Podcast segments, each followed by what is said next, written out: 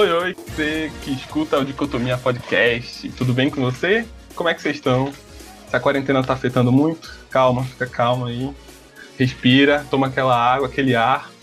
Ah, isso aí. Hoje, Dicotomia dando mais um passo aqui.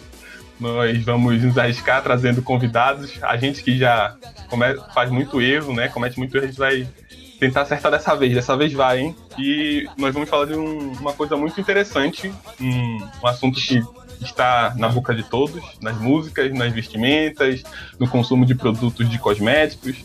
Enfim, nós vamos falar sobre o K-pop. É isso aí. Espero não cometer erros, não quero ser odiado pelos K-popeiros. É, muita força que eles têm na internet, né? Enfim. Quem vai hostear comigo, Adler, vai ser o Matheus. Dá um oizinho aí, Matheus. Opa, tamo aqui. E a gente vai trazer três convidadas muito especiais, convidadas que a gente sabe que conhecem bastante sobre K-pop, ou não, né? e... e a gente vai trazer Clarinha, Ana Lu e Bárbara. Eu vou apresentar uma por uma para a gente fazer essa, essa abertura mais interessante, né? Bem, uh, Ana Lu, é, Ana, apelido, né? Claro, é de Ana Luísa, não é isso?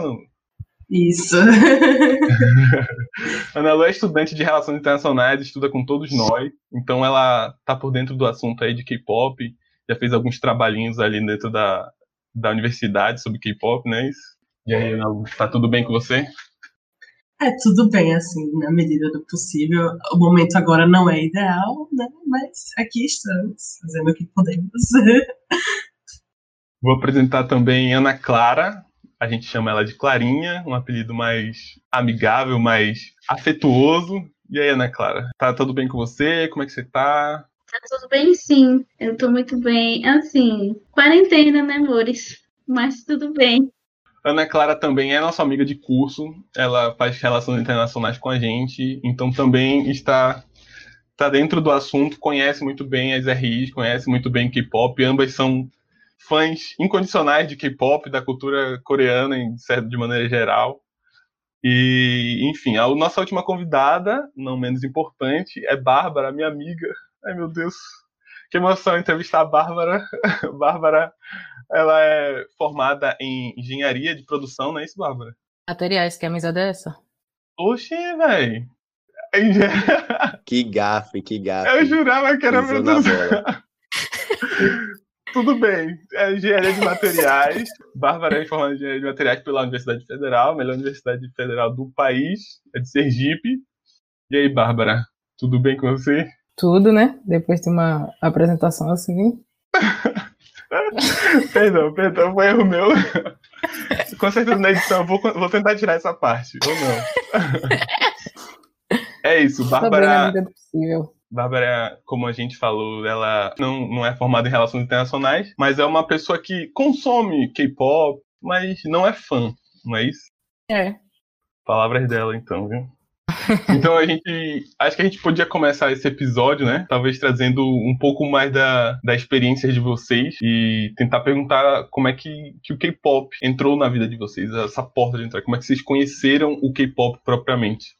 Bom, eu acho que o primeiro contato que eu tive com o gênero foi o primeiro contato para muita gente.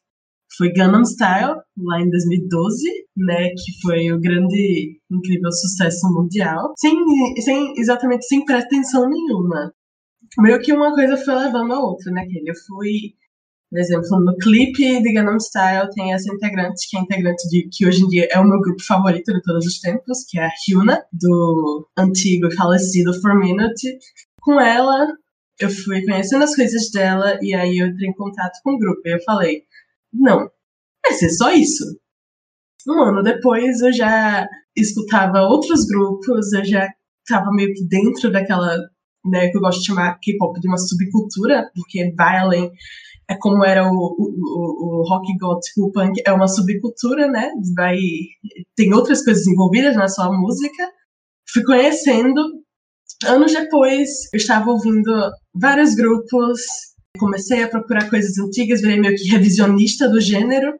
Eu comecei a ouvir música desde que o gênero começou a surgir nos anos 90. E aí, hoje em dia, eu acho que né, virou uma parte muito forte da minha vida. Sim. É, é muito interessante porque Ana Lu é uma, uma pessoa que, que vive, assim como Clarinha, ela vive muito K-pop. Então, como ela falou, ela deu para sentir na fala dela a importância do, do, da cultura coreana, assim, né? De todo esse aspecto coreano dentro da vida dela, ela, ela tem, ela dá realmente muita importância para isso. É, e Clarinha também não é muito diferente disso. Clarinha, ela fala, ela veste, ela se expressa de uma forma totalmente coreana. Quem vê Clarinha na rua, com certeza acha que ela veio direto, ela acabou de chegar da, da Coreia do Sul. E aí, Clarinha, como é que você, você entrou nesse mundo coreano? Então, também teve o Gangnam Style na minha vida, mas só que assim, ouvi Gangnam Style e pronto. O K-pop ele tentou entrar na minha vida várias vezes, só que eu não percebi. Eu até acho graça nisso, porque acho que em 2014, mais ou menos, quando eu estava entrando no ensino médio, uma namorada me apresentou um grupo que era o EXO. E eu, tipo assim, nossa, o que é isso? Ok, legal, mas não me importei nem nada. Eu não sabia nem que era coreana. Eu fiquei, eu não entendo chinês, tipo assim, de uma forma bem preconceituosa até, né? Porque não era nem chinês, era coreano e eu não sabia. Daí, ok, finalizei o ensino médio e fiquei sem fazer nada em 2017 por uns meses até eu comecei a. Eu assistia o canal do Felipe Neto, quando ele fazia, tipo assim, review de, de vídeos e tal. E aí tinha um review do Felipe Neto de um grupo que eu gosto muito, que é o God Seven. E eu gostei, eu fiquei muito viciada naquilo. Fiquei ouvindo por um mês uma música só. Só uma música.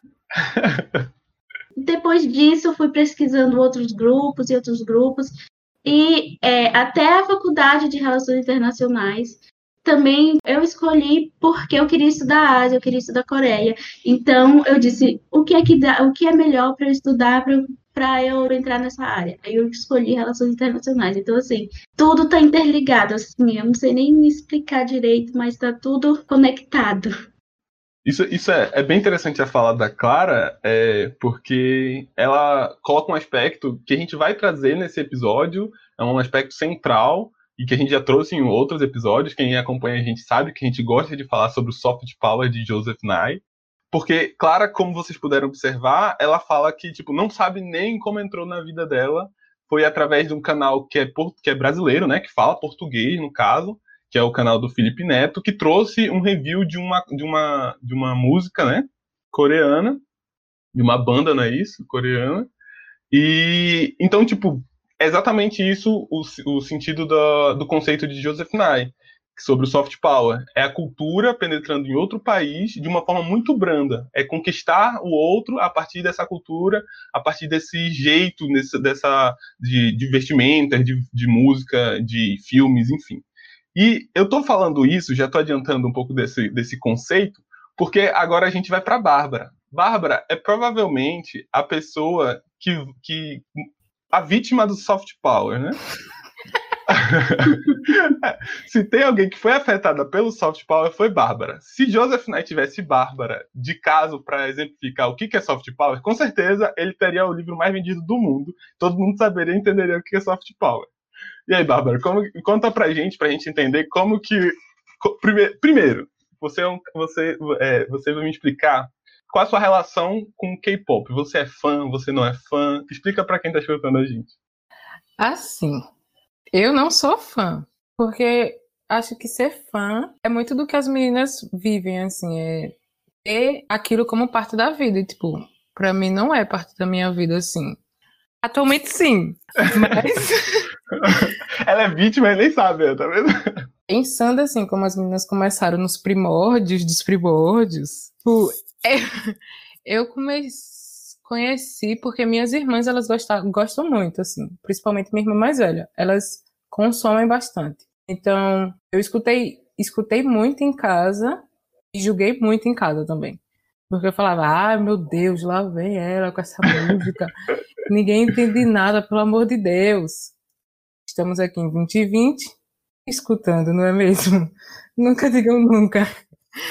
Mas entrou na minha vida, assim, definitivamente, porque por um acidente do destino, eu fui de link em link clicando em vídeo do YouTube desse, do jeito que você para três horas da manhã e tá assistindo um vídeo de uma pessoa comendo 50 pizzas em 5 segundos. E terminei numa entrevista de uns meninos de um grupo de K-pop. E aí, durante um, o meu TCC, três horas da manhã, e pensei, será que eu consigo aprender isso aqui, gente? E aí fui pesquisar na internet qual era o alfabeto da Coreia. Será que é difícil? Será que eu consigo? E aí começou um desafio, assim, assim, sem pretensão nenhuma. Tanto que quando eu conversava com algumas pessoas, algumas pessoas perguntavam, mas por que eu disse? Porque eu quero, porque eu posso. E aí chegou num momento em que virou metas. Então eu comecei a estudar o coreano a fim disso, de perceber que eu sou capaz de aprender um novo idioma por conta própria, assim. E aí as músicas entraram nesse sentido, porque conforme você vai consumindo uma coisa, você não para, é um vício. Quando você vê todas as suas plataformas digitais, tem esse, esse conteúdo. E você faz, gente, o que, que eu tô fazendo da minha vida? Todos os três relatos são, como vocês puderam escutar, são relatos totalmente diferentes com relação à experiência que elas têm, não totalmente, né, mas bastante diferente com relação às experiências que ela tem com o K-pop atualmente. Mas todas tiveram um início muito sutil, digamos assim, uma entrada sutil da cultura coreana na sua vida. Trazendo um pouco mais de informação aqui, o que afetou as três foi a chamada Korean Wave, né? ou Hallyu, na língua coreana. Alguém quer falar sobre mais sobre isso? Ah, eu, eu tenho uma coisinha assim para falar, que eu meio que dei, eu, me interesso muito, eu pesquisei sobre isso. Acho que foi para um dos primeiros trabalhos que eu fiz no curso, sobre o Hallyu, a onda coreana, que originalmente começou como, acho que um acordo diplomático entre China e Coreia do Sul, em que queriam, eles queriam exportar mais cultura. Então foi uma época que teve bastante, bastante dramas coreanos sendo importados para a China, exportados para a China no caso. Foi até mesmo nos anos 90 quando surgiu o K-pop como a gente conhece hoje. Meio que veio também de uma coisa de, acho que uma iniciativa do governo de investir, acho que 1% do PIB em cultura. Então, isso tem muito, isso tem muito a ver como começou esse negócio. Essa fase agora, né, porque teve depois, nos anos 2000, no Japão, os grupos começaram a fazer música em japonês, mesmo com aquela relação meio estranha que Japão e Coreia ainda têm hoje em dia. Eles começaram a investir no mercado japonês, lançavam artistas que fossem para o mercado japonês também, fossem é, tanto o mercado coreano quanto o japonês. E recentemente virou esse fenômeno global. Então começou bem assim, vamos para a China e agora o mundo. É, e a gente, a gente falou os, os dois termos em inglês, em, em, o Korean Wave e o Hallyu, não sei se eu estou pronunciando certo em coreano, mas em português seria a onda coreana, né? Como, como Nalu bem explicou aí, foi o momento em que a Coreia se viu numa, numa crise, numa crise muito grande, e viu uma saída à diplomacia cultural, que também é um aspecto muito, muito importante da, dos países, das relações internacionais, então, em 98, ela começa a investir dentro dessa, desse aspecto é, cultural e, e exportar. É, Ana Lu citou o J, J-pop, né? Se eu não me engano, isso, seria isso. o equivalente ao seria o equivalente ao, ao K-pop coreano? Seria mais ou menos isso? Se eu, ou é, não? Tem, tem umas diferenças, assim, eu acho que das características, né, da, de cada gênero, a maneira como se forma, o J-pop é bem mais fechado. Né? À toa que é popular, mas o J-pop é muito pro mercado interno, né? J-pop meio que foi algo para ser exportado, né? À toa que o som é bem ocidentalizado. Eu consumi indiretamente, acho que Matheus também consome bastante. É um resquício desse, dessa cultura, né? É, da, do J-pop. E, claro, você consumiu alguma coisa desse, desse tipo? Qual, qual, a relação que você vê, ou você não vê relação com o J-pop e o K-pop? Assim, é, eu não, não consumo anime, mangá, essas coisas.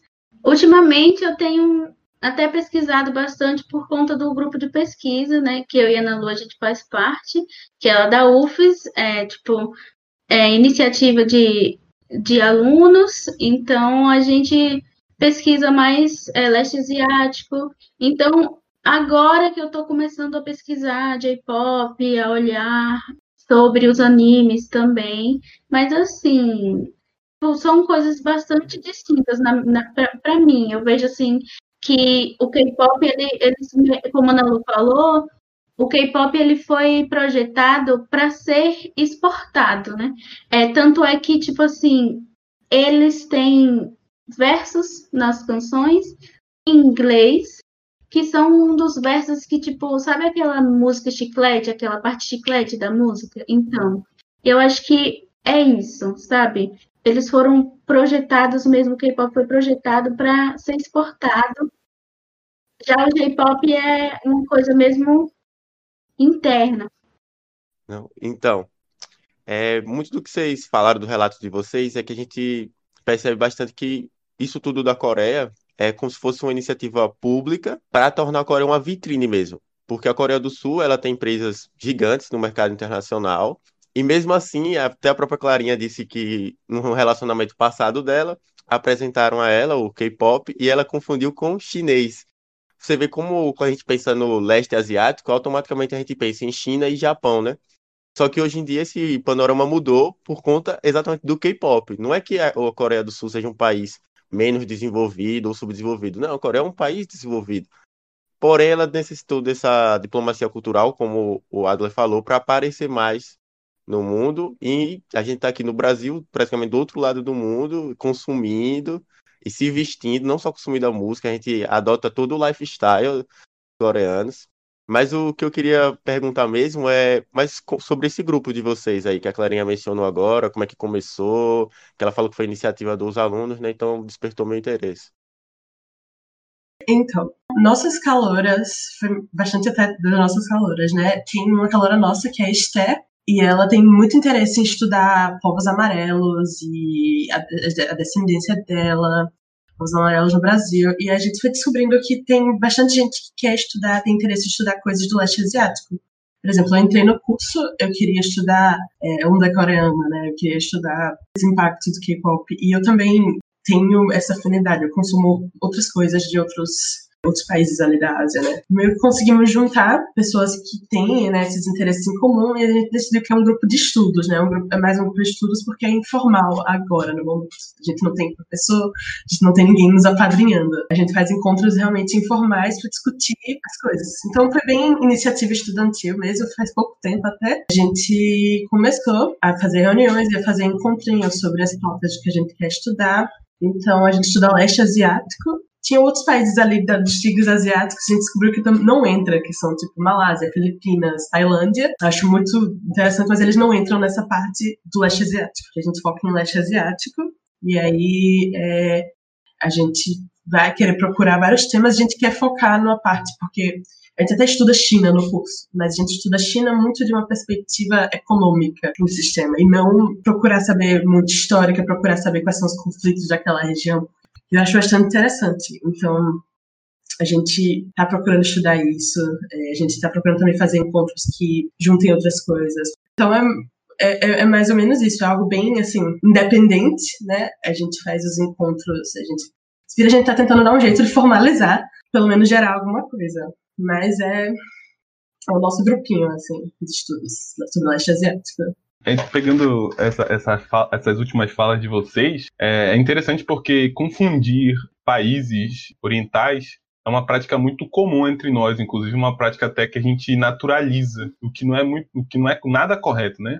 A gente vê o, o Oriente como um bloco só, como se fosse quase um país só, e não é bem isso. A gente está vendo aqui ao decorrer desse episódio que são aspectos diferentes, são culturas diferentes, até na produção de música são muito diferentes, como a gente comparou o K-pop e o J-pop também. E nesse sentido também a gente precisa especificar também que o K-pop, ele é muito mais abrangente, a gente chama de K-pop, mas ele é muito mais abrangente do que propriamente só a música coreana. Ele vai de aspecto, como o Matheus falou, é uma política externa do governo, é uma política que teve financiamento é, do PIB, como a Ana Lu citou, para essas empresas é, com, com, conseguirem levar essa cultura ao exterior. E ela não focou simplesmente em música, ela focou em outros aspectos, como vestimentas, cosméticos, é, investiu também em, em, filmes. E é nesse aspecto que eu queria perguntar para a Bárbara, porque ela é uma, é uma grande consumidora de dorama, se ela não me deixar mentir, por favor, porque eu já errei o curso dela. É... então, por favor, não me deixe mentir, Bárbara. Você é uma grande fã de dorama, não é mesmo? Eu consumo tudo. É, chinês, japonês, coreano. Já assisti tailandês. E aí entrou nos coreanos aí não saiu mais. Tá aparecendo na minha Netflix, eu tô assistindo. Ah, tá, mas como é, como, é que você, como é que você definiria, então, esses K-dramas? Como é que você definiria esse dorama? Como é, como é pra gente entender o que, que seria essa, essa, esse aspecto cultural, essa produção cinematográfica, digamos assim? Bem pessoal isso aqui, pelo amor de Deus. Mas eu acho, sim, que é algo fácil, sabe? Tranquilo de assistir. Onde tudo dá certo, nada dá errado. Assim, é uma coisa fácil, tipo, de assistir para mim. Não, não, não me leva muito, assim, gasto mental, como algumas coisas que, que eu já assisti, sabe? Tipo assim, alguns filmes que eu assisto, algumas séries, filmes, eu e minha irmã, no, no geral, a gente vê muito racismo, sabe? Tipo assim, racismo de pessoas pretas, por exemplo. E aí a gente vê muito isso. Então, tem umas horas que a gente até para de assistir o negócio porque vai assim, ai, gente, que errado, que piada errada, meu Deus. E comecei a assistir a produção asiática assim, porque, tipo assim, querendo ou não, depois de um tempo eu cons consegui definir alguma coisa assim, e eu acho que isso não é bom, sabe? Mas também levando para um lado mais ocidentalizado, tipo assim, fazendo a comparação com a minha cultura, sabe? Quando eu assisto produções asiáticas, só flui. É um negócio que eu sinto e falo assim, olha que interessante. Olha só, o mocinho sempre fica com a, com a menininha. E aí eu continuo assistindo, sabe? Só que agora entrou numa fase em que eu paro para ver se eu consigo entender palavras, até entender a cultura no, no geral, eu comecei a prestar mais atenção. É, é isso aí, não tenho mais o que falar, não. É isso aí. é, como, como Bárbara, a Netflix também me apresentou já alguns doramas, assim, e um que eu assisti foi o extracurricular. E aí, ele realmente, essa questão do romance é bem velado, ia ser bem sutil, mas a questão, eu, tipo, pelo menos a questão do drama mesmo, do suspense, da violência, eu achei bem marcante. Ainda é bem diferente do ocidental, eu, até jogo de câmera é diferente, eles não, não tentam dar tanta atenção assim à violência explícita mesmo, mas eles dão a entender que tipo tá acontecendo aquilo, tá rolando aquela violência, mas eles não ficam mostrando mesmo, entendeu? Uma coisa que eu vi esses dias assim é que é, tinha um, um, menino brasileiro que ele estava participando de um treinamento para virar um idol lá no, na Coreia do Sul. E aí ele treinou por oito anos. E aí ele fez o debut, né, em uma banda. Ele foi expulso da banda em, em poucos dias, se eu não me engano. Ou se em uma semana, não sei. Mas simplesmente por isso, porque ele mostrou raiva na TV aberta. E, tipo assim, foi quebrar uma baqueta que ele disse que quebrou durante a apresentação, que ele toca bateria. Então, assim, pelo fato dele quebrar a baqueta na apresentação ao vivo, foi considerado, tipo, um desrespeito. Ele mostrou a raiva dele e ele foi expulso. Tipo assim, o treinamento de oito anos foi pelo ralo, gente. Caraca, velho. E, isso, e dentro dessa, dessa perspectiva de ser tudo mais tranquilo lá, tipo assim, mais. Não sei se eu poderia dizer velado, mas na minha perspectiva mais eu acho que é muito mais. Né, digamos é. Assim. Clarinha quer comentar. Ela, Clarinha falou que ama o extracurricular, não é isso? Sim, é, extracurricular eu gosto muito. É, outra coisa também é que os doramas eles têm umas, uma fórmula muitas vezes você percebe, é assim, o garoto é rico, a menina pobre, ou os dois são, tipo assim, como eles falam, é chebol, né, que é filho de conglomerado, que é tipo assim, ou o cara é chebol e a menina é pobre. Aí é, é, tipo assim, é um amor impossível, sabe? Sempre tem essa partezinha também. Ou então os dois são ricos, ou o cara é rico, mas ele está se fingindo de pobre. Tem toda essa questão.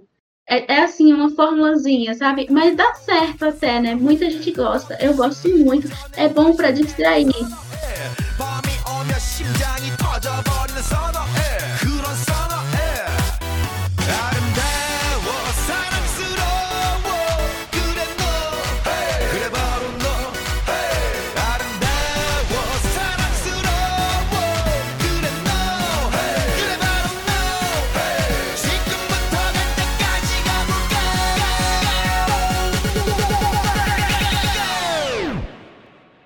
Opern Gangnam Style. Gangnam Style. Op, op, op. Clara falou sobre a questão de ser, ter uma fórmula para fazer um dorama. E eu lembro que durante essa a pesquisa para fazer esse episódio, eu vi e li muitos relatos com relação a como se formam é, esses grupos de K-pop, como se formam esses idols, né? Já começam por aí, que são pessoas.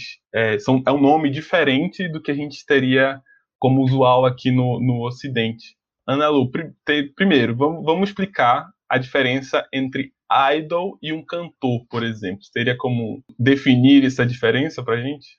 Os idols eles são, eles passam por um treinamento. Eles entram para empresas, eles entram para né, gravadoras, para ou no caso existem idols atores também, agências de atuação, para que eles virem, de certa forma, hum, a palavra. É, o meu, é como se fosse um produto, mas é, é, é tipo isso. Eu não gosto de usar a palavra, mas é, é, é meio que isso. Ser tipo apresentável, né? Você treina no caso dos, dos grupos, né, no caso dos idols cantores, você treina dança, você treina canto, você treina variedades também, porque tem que ter gente que a pessoa pode não saber cantar tão bem ou dançar também, mas ela é engraçada e ela é boa para entretenimento. Então, tem esse tipo de pessoa no grupo também. Eles também têm muitos membros estrangeiros nesses grupos, que é uma coisa que é bastante diferente da música ocidental. Eles colocam é, estrangeiros no grupo para tentar atingir outros mercados. Então, os estrangeiros têm que estudar a língua. Cantores e outras coisas, eu acredito que aconteceria de uma forma mais orgânica, né? Seria essa, essa diferença. E eles também eles têm muito diferenciado, tipo, o idol de um artista. Um artista meio que atingiu um nível, assim, diferente de, é, de impacto e de respeito, assim. Por exemplo, o primeiro grupo de K-pop, que é o Seotaejian Boys, né, literalmente o primeiro grupo que começou com o gênero, eles começaram Keirone como de uma forma bem orgânica. Porque hoje em dia o, né, o vocalista principal, o seu Teddy, ele é uma lenda, então ele passou né, para esse patamar. É, e eu acho que esse é, talvez seja um dos aspectos mais é, interessantes e que mostram que o K-pop é sim uma política de governo. Além do fato deles terem investido o próprio dinheiro estatal dentro dessa, dessa, desse ramo de diplomacia cultural, esse é um aspecto de que precisava de ter um formato, um plano, uma regra para que dessem certo. Não é uma coisa orgânica, como a gente tem acostumado a ver. Ah, ela tem talento, ela canta bem, ela faz performance, lança ela para ver se ela vai dar certo.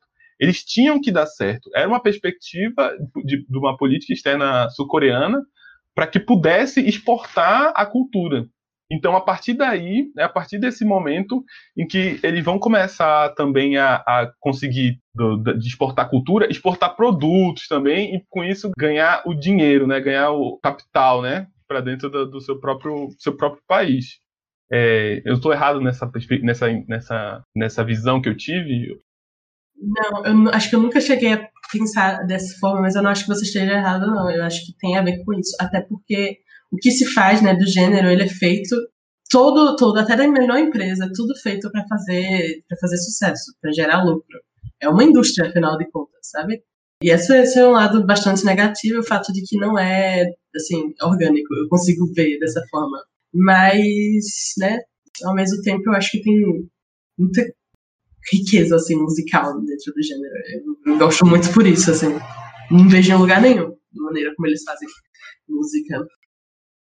Não, isso é um fato que a gente não pode negar. Eu acho que eles têm, eles têm, além de muito esforço, muito projeto, muito planejamento, eles têm muito talento. Eles são. É, é surreal, é impressionante. Para quem assistiu, tá na Netflix agora o, o documentário sobre o Blackpink, né? A, a, a, banda, o grupo, né?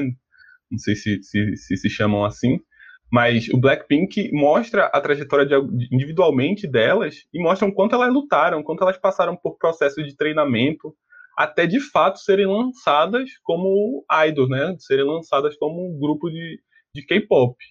Clarinha, você tem algum comentário com relação a essa, essa formação então, eu, eu concordo com o que vocês falaram, mas uma coisa que a gente também tem que prestar atenção, que eu acho que ultimamente eu tenho, eu tenho feito relação, é que, assim, uma coisa que difere o, o nosso estilo aqui, tipo, no Brasil, como são, são lançados os cantores, é assim, aqui a pessoa é boa e entra, mas no K-pop, muitos julgam, ah, ele entrou, fez treinamento, ok. Só que a gente também não presta atenção que aqui a indústria musical também pode cometer alguns, é, alguns algumas violências, mas, mas como no K-pop é tudo tão escancarado, a gente julga dessa forma. Então eu tenho pensado assim, que a indústria musical, ela não é a nossa não é a perfeita e a deles não é a totalmente errada, sabe?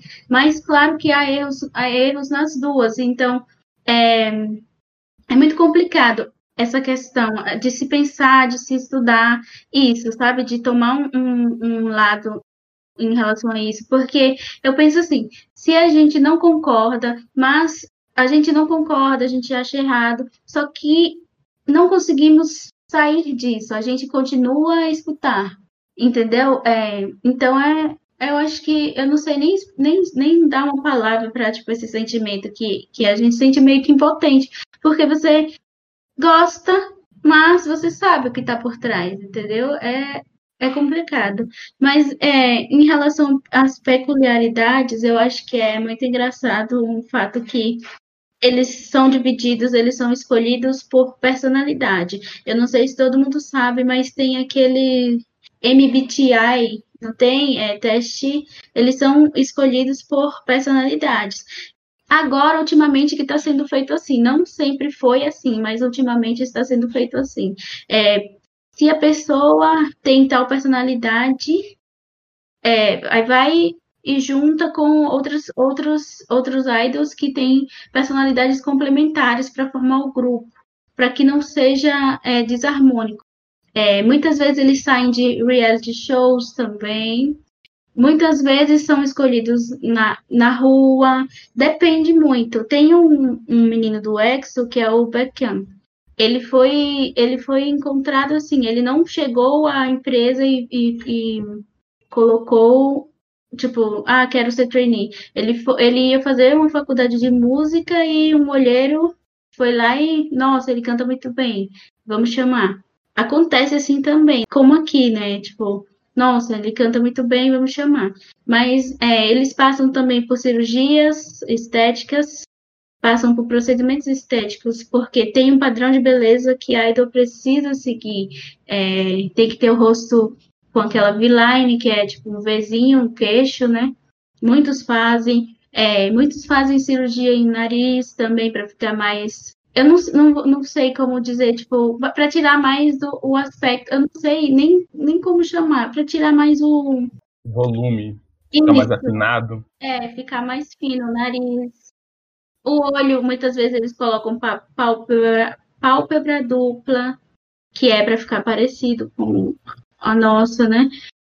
Então, e tipo assim, e nos grupos há posições. É assim que, que funciona, basicamente. Ah, então, de acordo com o seu comentário, Clarinha, eu não pude deixar de lembrar, por exemplo, dessa questão da formação na indústria musical do K-pop, em comparação com o Ocidente, acho que o caso mais marcante que a gente tem talvez seja o da Britney Spears, que foi uma artista que é, foi relativamente foi feita, né? Foi fabricada e, tipo, Britney Spears foi uma pessoa que se envolveu em, em muita, muitas, muita confusão, tudo relacionado a essa, meio que essa exploração que fizeram com ela, né? E eu acho que também a Coreia fez uma coisa que o próprio Estados Unidos vinha fazendo há anos, para montar boy bands e coisas do tipo, só que a Coreia conseguiu fazer isso no outro patamar ainda. Que, por exemplo, quando eu era mais jovem, é, no programa da Nickelodeon tinha o, o Big Time Rush, que era uma boy band norte-americana, é, acho que não era nem norte-americana, acho que era canadense, alguma coisa desse tipo. E aí, tipo, tinha o bonito, tinha aquele que era pra ser o líder, cantor, tinha aquele que dançava. Então, tipo, eu acho que é o, o, o K-pop, eu não sei se eu posso estar falando muita besteira, mas acho que o K-pop tem muito a ver com essa questão dos boy bands norte-americanos também. Só que eu acho que o K-pop conseguiu botar em um outro patamar, assim, foi um negócio surreal. E esse negócio de idols, eu sou um pouco mais familiarizado por conta do, do próprio, dos próprios animes japoneses e mangás, que idol é uma, uma, coisa realmente muito presente na cultura japonesa também. Esse aspecto que Clara citou é, são aspectos muito a se, se pensar e se relativizar, né? O quanto da nossa indústria também não é, não é brutal, não é agressiva com, com os artistas, né? Um outro aspecto que me chamou a atenção também foi esse fato da própria imagem, aparência estética, né? Do, dos, dos artistas coreanos, porque você acaba, querendo ou não, tendo um, um, um padrão, né? Então, o padrão é o padrão de, de olhos grandes, de cílios compridos, narizes é, afilados. Então, isso, isso também é um problema para a gente. Isso é um problema com relação ao, a essa indústria. Né? Mas, é, é, de novo, é, um, é uma relatividade que a gente tem que fazer com relação ao que a gente está acostumado, ao que a gente está acostumado a ver, porque aqui também ocorre esse tipo de, de padrões, né? essas, essas imposições de padrões, talvez não tão escancarados quanto o K-pop, mas ocorrem. Eu acho, às vezes, se a gente parar pra pensar um pouco, é escancarado também. Tipo assim, se você pegar crianças famosas, assim, elas são literalmente moldadas. Até, tipo assim, não pegando cantor, por exemplo, Maísa. Ela foi moldada, basicamente. A, do cabelo, da forma que ela tinha que usar o cabelo, da forma como ela tinha que se portar, de não falar palavras, tipo assim, palavrões. Tipo, se você pegar as crianças pequenas, famosas, elas são basicamente moldadas. Num caminho bom, assim, teoricamente, né, bom, que seria o caso da Maísa, assim, e de um lado ruim, que seria o caso de, tipo, Melody. Ela basicamente foi moldada, tipo assim, uma criança que sexualizada desde de, de pequenininha vivendo num ambiente totalmente adulto, que ela tinha que se, que ela até, até hoje, né, se porta Concordo de uma determinada forma, etc, etc. Eu acho que é mais fácil a gente olhar o, ao, o outro problemas, eu acho. Sim, sim, sim. Muito mais fácil julgar, né, do que, do que observar o que a gente faz. Entendi. A única ressalva que me fica quanto a isso é que, pelo menos a impressão que eu tenho, é que no, no K-pop é porque você entende que aquilo ali já é uma indústria fechada e que para você chegar naquele patamar você tem que seguir aquele caminho, entendeu? Pelo menos essa é a, a impressão que eu tenho, assim. Porque, por exemplo, aqui no Brasil, no Brasil e em todo o Ocidente, a gente realmente forma artistas, tem artistas que são formados. Só que aqui também tem outros modos de você ascender, né? E lá me parece que é uma indústria muito fechadinha, assim, tipo, você só vai conseguir entrar assim, você só vai conseguir entrar nessa indústria se você seguir esses caminhos, tem umas diretrizes, entendeu? Pelo menos é a impressão que me passa. Inclusive na, no extracurricular tem até uma cena que um personagem, ele tá tentando entrar em um grupo de, de K-pop, né? E aí tipo, tem toda aquela questão dos treinamentos árduos e tal, que ele tem que se encaixar, e eles são bem rígidos com ele nessa cena, dizendo, olha, você quer estar mesmo aqui porque você não está conseguindo mostrar desempenho suficiente, coisas desse tipo, entendeu? Pelo menos foi a impressão que me passou com esse, com esse dorama. Continuando nessa questão sobre representatividade e sobre todas essas questões que a gente está discutindo problemáticas né, dentro da, dessa indústria coreana, é, Ana Lu e Bárbara me citaram dois fatores muito interessantes que a gente pode abordar aqui. Anelo, talvez é, essa indústria esteja mudando um pouquinho, né? Talvez não, não seja uma sensível mudança, né? Mas você falou com relação a ter representatividade de pessoas é, latinas, pessoas pretas, dentro de idols, no caso, né? Não são pessoas, são idols, é, dentro desses grupos, e tem casos mais recentes. Uhum. Na verdade, sempre teve estrangeiros, assim. Há muito tempo tem estrangeiros nos, nos grupos de K-pop, né? Mas eles eram majoritariamente chineses ou japoneses, tailandeses também.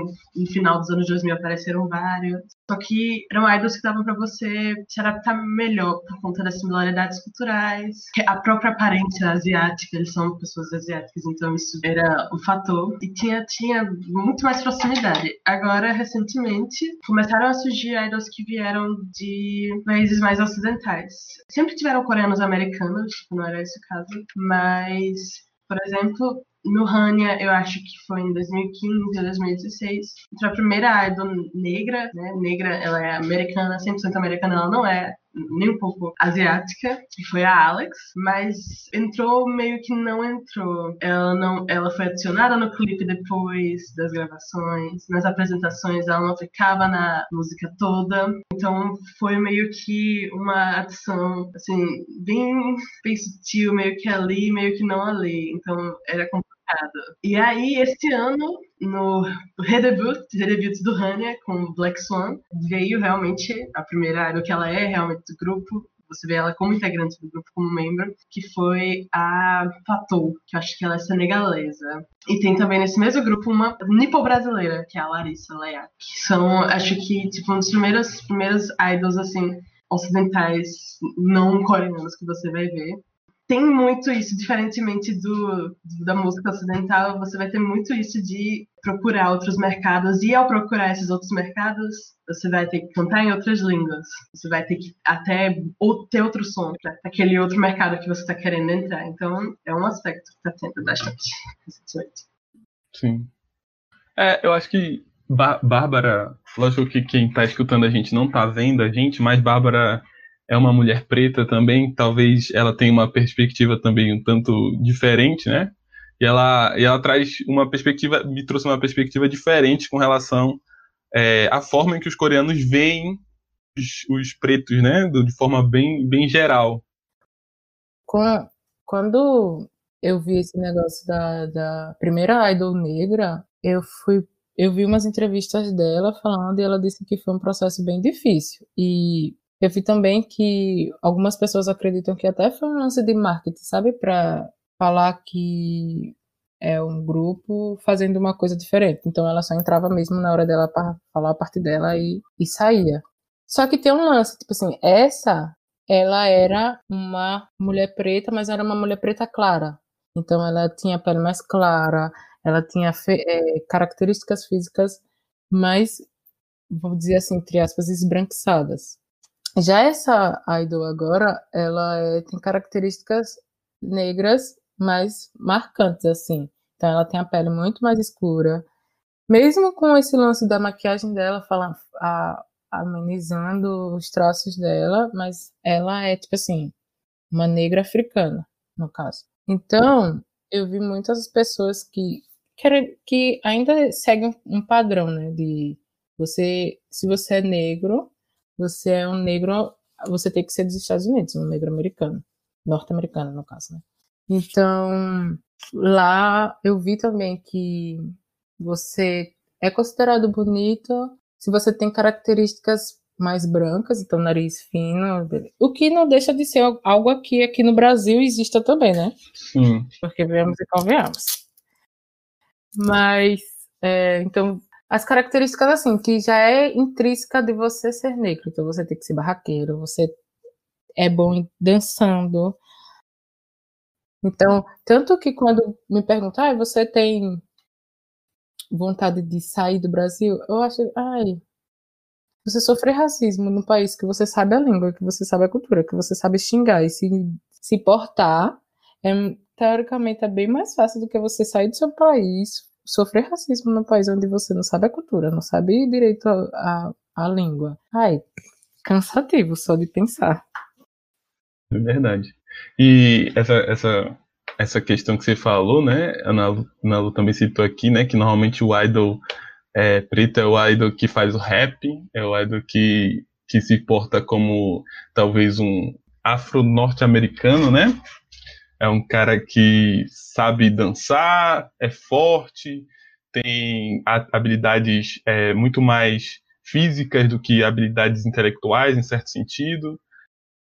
Eles têm até um termo para se referir a uma pessoa negra lá. Tipo assim, é diferente. Tipo, porque eles, eles têm um termo, né, para irmão mais velho, irmã mais velha, uma pessoa masculina, feminina, mas para pessoa negra é tem um específico para pessoa negra que eles teoricamente eles teoricamente diz que é ah, é uma forma carinhosa, mas tipo, muitos negros que estão lá falam que se sentem extremamente é meio que sociedade. é isso. É um termo específico para pessoa negra, tipo, ah, é porque ele é mais forte, porque ela é mais forte, porque ela tem um corpo, tipo assim, mais avantajado. E essa, essa questão do com relação a, a, cultura coreana ver o, o, negro como o negro norte-americano, né? O, o estadunidense, é, é, muito interessante.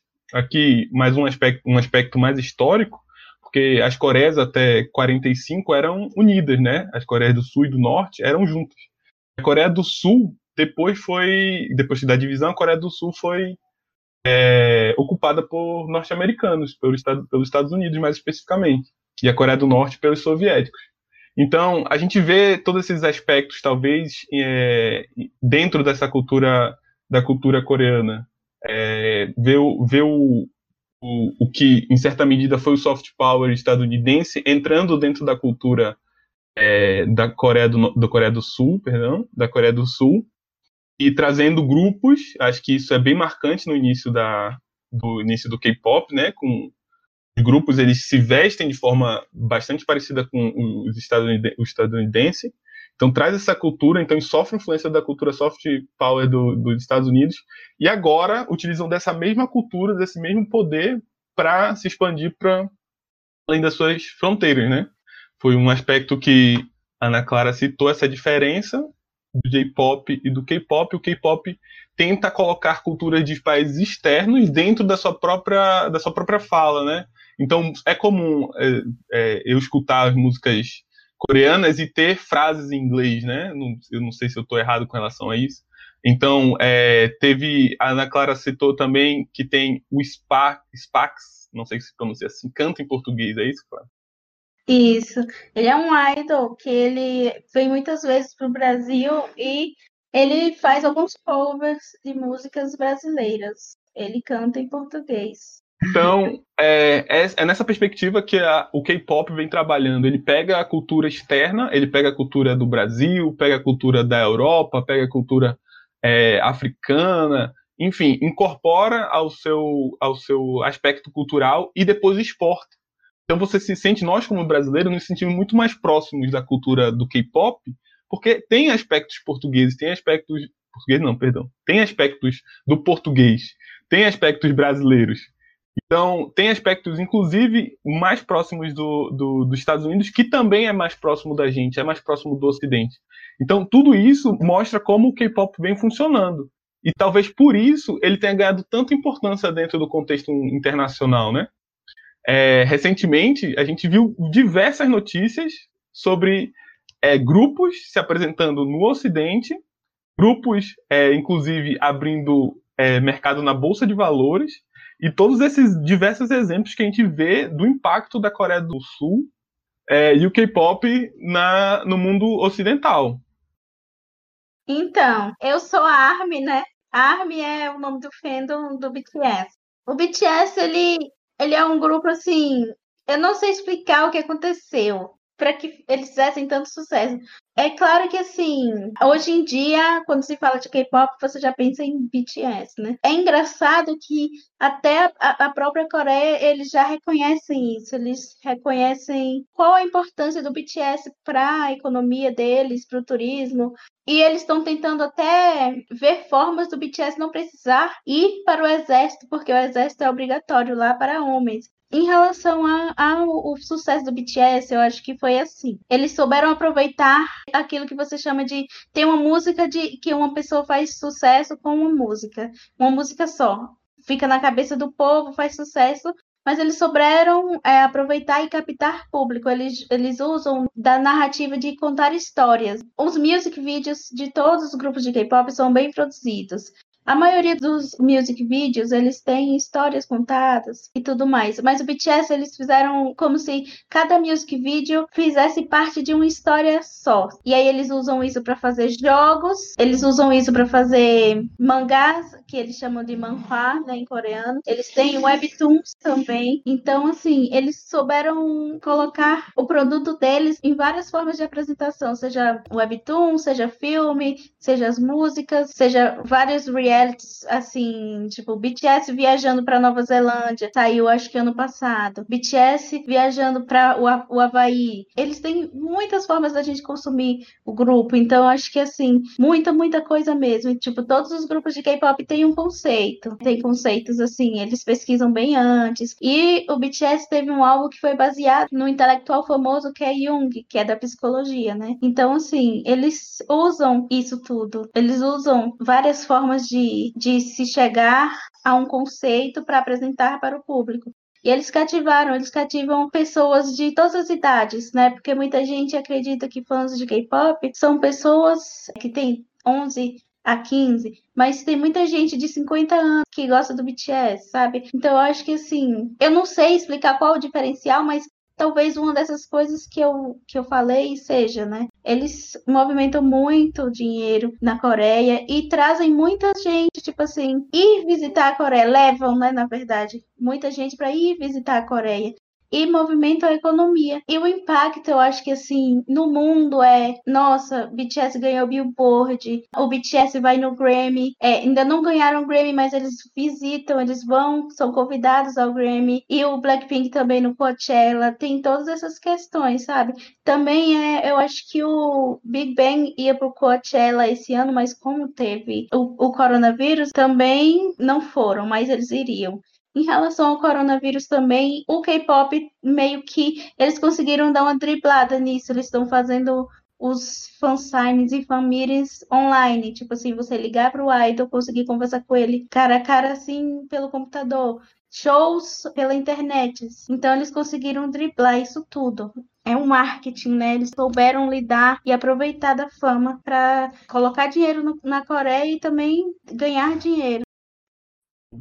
Não, não, é, não à toa que mais recentemente aí o BTS foi o não propriamente o BTS, mas a produtora do BTS entrou na, na lista da bolsa de valores lá da Coreia do Sul, a principal bolsa de valores, a KOSPI.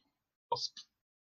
Sim, a Big Hit é o nome da, da empresa. Eles até começaram a comprar outras empresas que tipo a gente conhecia no, no gênero. Acho que a maior que tinha era a Pledis, que fez grupos é, muito populares agora no, nessa última década. E aí elas compraram a empresa, virou uma subsidiária. Então, uma empresa que era minúscula. A empresa deles era literalmente minúscula. Eles vieram de uma empresa pequena, onde ninguém conhecia. Eu acredito muito que tem um pouquinho de sorte aí no meio, sabe? Porque eles estavam no lugar certo, na hora certa, e souberam aproveitar. Então veio o sucesso. Assim, eu não acho que exista, assim, grande diferencial, não. Acho que eles aproveitaram e aí tiveram esse diferencial depois foi Deus. Eu acho que, independente do que a gente tenha visto o, a Coreia fazer nesses últimos anos, eu acho que daqui para frente, não só daqui para frente que eu digo, daqui a uns 20 anos atrás para frente, a gente vai ter que se acostumar a um mundo diferente, um mundo onde a diplomacia cultural da Coreia do Sul é muito importante e tem um peso gigante. É, inclusive, é um outro fator que teve influência, né? Recente a gente cita no nosso episódio de número 2, é, TikTok versus Instagram, que foi o peso do, do K-pop, né? Os, o grupo, os K-popeiros, melhor dizendo, que sabotaram o comício do Donald Trump. Então, isso demonstra o peso que eles têm dentro da internet, o peso que eles têm ao redor do mundo. Então, a, a eleição americana, a eleição que talvez a mais importante do mundo, a que o, o mundo fica volta os olhos para ela, talvez tenha sido influenciada aí pela Coreia do Sul o seu K-pop. É, bem, eu acho que é isso. Acho que não tem muito o que acrescentar. Acho que a gente, quer dizer, acho que é isso. Tem muito mais a se acrescentar, mas o tempo aqui é limitado, não temos muito o que fazer, senão eu ficaria aqui horas e horas e horas falando sobre isso. Tem, tinha muito mais assunto para se falar, com certeza. Só do que eu li, eu já já se daria outros mais, pelo menos os outros três episódios, mas, mas é isso. É, eu queria agradecer as três, a Ana, Ana Clara, a Ana Lu e a Bárbara, pelo, pelo por, por, aceitar o nosso convite de vir falar aqui. É claro que era uma missão um tanto quanto difícil no sentido da gente não ter costume de fazer isso, de falar e tal. Agradeço a, a coragem de aceitar essa nossa loucura aqui, que é o dicotomia. E eu queria abrir um espaço para vocês falarem é, com relação final aí sobre essa relação que vocês têm com K-pop, o que vocês aprenderam, uma, lógico que foram muitas coisas, mas uma breve fala sobre o que vocês aprenderam com K-pop, o que vocês levam da vida pro K-pop e do K-pop pra vida. Aí, bom, eu acho que acho que antes assim do desse, desse mundo entrar na minha vida, eu não, eu não esperava que fosse ser algo assim que fizesse parte. Eu acho que seria tipo, ah, é um estilo de música aí que eu gosto. E eu sempre gostei, por exemplo, de dança. Eu sou fora do, do gênero, eu sou muito fã do Michael Jackson, sempre fui muito fã do Michael Jackson. É, então dança sempre foi algo bem presente para mim. Eu acho que eu danço relativamente ok, e aí meio que deu essa oportunidade de ter essa experiência diferente que foi é, o meu grupo de dança, né? Que a comunidade aqui ela era bem quase inexistente, assim ou pelo menos para mim, eu não tinha tanto contato até o grupo. Depois virou algo grande e começou até eventos. Então, além de tudo isso, foi um gênero que virou, sabe? Tipo, virou parte da minha vida, virou o tipo de coisa que eu quero conhecer, estudar sobre, sabe? E me impacta muito, me impacta a minha visão de mundo. Escolheu até o que eu quero estudar, praticamente, né? Eu faço relações internacionais. Meu grupo de dança o nome dele é TFX, The Formula X. Nosso Instagram é arroba TheFormulaX. Ele tem canal no YouTube também, youtube.com.br que é para vocês podem ver a maior parte dos nossos covers pelo YouTube. A gente se apresenta majoritariamente nos eventos daqui, temos alguns covers gravados. Pretendemos fazer muito mais coisa né, daqui para frente. A gente está esperando só o coronavírus morrer, né? Eu acho que todo mundo está esperando a gente não só, é coisa muito interessante, a gente não só aborda só K-pop, né? A gente não só dança K-pop. Muita gente no nosso grupo também é, dança J-pop, inclusive nosso último cover em evento foi a música de Vocaloid da Hatsune Miku. Eu particularmente gosto muito de pop chinês também, eu também escuto. Então a gente tem essa variedade, a gente faz a gente faz cover muito de música asiática no geral, majoritariamente K-pop, mas é mais ou menos isso. Minha experiência tem essa grande parte que é meu grupo de dança, que hoje em dia é uma das coisas mais importantes para mim e que tá no meu dia a dia. Eu sinto muita falta. Espero que se eles estiverem ouvindo isso, diga que eu sinto muita falta deles. Eu espero que isso tudo passe pra gente se ver aos domingos de novo. Aproveitar a fala de Ana Lu e pedir para ela uma indicação para quem escuta a gente e quer saber mais sobre o K-pop, sobre a cultura coreana. O que você indica pra gente? Olha, um programa muito legal, também foi um, um dos programas que me deram, a, deram vontade de fazer relações internacionais, é um programa chamado Cúpula Anormal, ou Abnormal Summit, é, Non-Summit, tem esses nomes todos. Eu acho que ele tinha no Netflix. Da última vez que eu vi, ele estava no Netflix, não sei se saiu de catálogo. Mas é sobre uma cúpula, é uma cúpula onde vão. programa sul-coreano, né? Tem vários estrangeiros neles, inclusive tinha um brasileiro, que é o digníssimo Carlos Goreto, que me fez querer fazer relações internacionais. E é um programa em que eles vão, diferentemente de, tipo, obviamente, cúpulas formais, uma ONU, assim, eles vão falar sobre assuntos mais culturais, diferenças culturais, é, diferenças que eles viram entre cada país. Eles têm um tópico e aí eles vão falando sobre esse tópico e apresentam também diferentes países. Então eu acho que além de ser um programa interessante para você comparar a cultura coreana com né, outras culturas, é um programa interessante para você também conhecer outras culturas de vários lugares do mundo.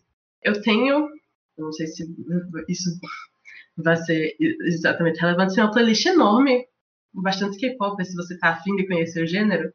É uma playlist no Spotify com música desde 2010, em ordem de lançamentos então, ela é bem grande, então você pode se aventurar nela, né? Se chama K-pop. C-A-P-O-P-E. K-pop. é, é, agora vou. É, Bárbara, se ela puder falar sobre talvez se ter essa influência que, que, que a cultura uh, oriental teve na vida dela, se influenciou, se fez alguma diferença, e a indicação. Não, não, não tô brincando. É... Acho que a diferença. Deixa eu pensar aqui, viu? Seria mais assim: coreano me deu mais, vamos dizer, vontade de aprender coisas novas. Tipo assim, com coreano eu acho que me vi capaz de aprender coisas que algum tempo atrás eu poderia achar que eu não seria capaz. Então, o coreano me fez fazer uma autorreflexão, na verdade, né? De perceber que você não é só o que você acha que você é. Faz sentido? E também me, me fez me, me, me fez sair da caixa. Assim, ah, eu agora estou aberta a novas possibilidades. Com relação a uma indicação, eu acho que eu indicaria o, um drama que eu assisti, um K-drama que eu assisti agora, que é Stranger. É muito bom. Meu professor me indicou, e agora estou indicando para a galera, que é um, um, um drama sobre a política coreana, na verdade. É sobre é, corrupção na polícia e na promotoria coreana. É muito bom. Você fica, gente, chocada que a galera faz isso. Fico vontade de assistir agora também. É muito bom, é muito bom, real. Uma indicação também seria deixe as coisas fluir, eu acho. Porque antes eu era ainda sou muito ligada nesse lance assim de talvez uma coisa que eu também preciso trabalhar é o estereotipo do de de fã de K-pop, fã de da, da cultura asiática, na verdade. Então, no começo eu era muito velado, assim, então eu. As pessoas. Eu andava com fone, provavelmente escutando algum, um, alguma música coreana, alguém perguntava, eu tava assim, gente, eu tô escutando um rapzão. MV Bill aqui. e, na verdade era um K-pop. Então, assim, não ligue aí porque as pessoas pensam siga seu baile, faça o que você gosta, que faz feliz. É, gostei, gostei da. Gostei das indicações. A última, a última principalmente. Me segue no Instagram que eu quero ser famosa, eu quero ganhar recebidos. Não, mentira, eu tô brincando. Diz aí. eu vou botar lá. O pior que eu vou botar mesmo essa parte.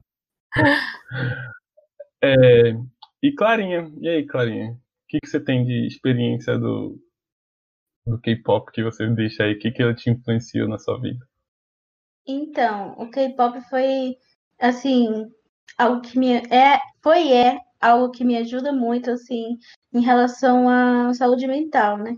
É engraçado até. É uma coisa que segura muito, assim, tipo, quando eu tô bem chateada, bem triste com alguma coisa, eu vou lá e escuto, vou assistir alguma coisa, é bom para distrair. É muito engraçado, sabe? É muito bom. Em relação às relações internacionais, é o que me deu, tipo assim, eu queria fazer RI antes, mas veio assim, putz, eu tenho que estudar Ásia, tenho que estudar leste asiático. E como é que eu vou fazer isso? Aí eu fui lá e escolhi, realmente, vou fazer relações internacionais. E dentro das relações internacionais, ele me deu minha agenda de pesquisa. Tu trouxe para mim, nossa, dá para relacionar uma coisa que você gosta, que é um hobby, com o que você gosta de estudar mais profissionalmente. Então, é tipo assim, é algo que agrega muito na minha vida. Eu acho que vai continuar comigo, sei lá, não sei se para sempre, mas durante muito tempo, né? Eu espero que continue. E em relação a indicações, é, tem o tem na Netflix o explicando. Eu acho que explica bastante sobre como é a história do K-pop para quem quer entender mais. É bom ver esse episódio, né, do explicando, tem na Netflix. Também tem um. Eu acho que ele ainda tá. Eu não sei se esse, se esse menino já se graduou em cinema ou, ou tá graduando ainda. Mas ele escreve muito sobre K-pop, sobre o estereótipo de pessoas amarelas, tanto na pornografia quanto também em relação à fetichização de, de, corpos amarelos. Então, o nome dele é Hugo Katsu. Ele tem também um documentário que é O Perigo Amarelo nos Dias Atuais. Eu não sei se ainda está disponível no YouTube, mas se tiver, vale a pena dar uma pesquisada para entender mais sobre os povos amarelos aqui no Brasil mesmo. Acho que é basicamente isso. E outra indicação também sobre algum, alguns movimentos políticos. Na Coreia do Sul tem um filme Taxi Driver. É muito bom, vale a pena. É isso, gente. Obrigadão. Sigam a gente nas nossas redes sociais, arroba dicotomia cast. E eu quero agradecer de novo às três por terem participado desse episódio. Obrigado, é isso. Tchau, tchau. Obrigada. Tchau, tchau. Tchau, tchau.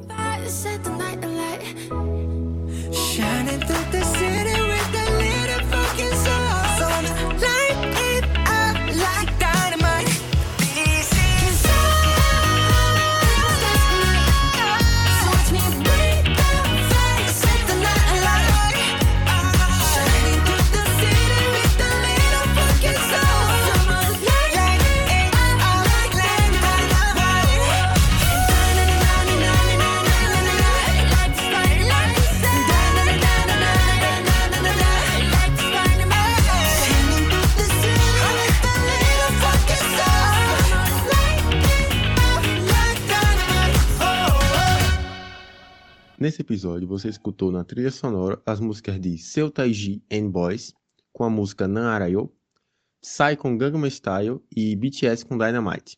A sequência propositalmente escolhida tenta mostrar a evolução da música K-pop.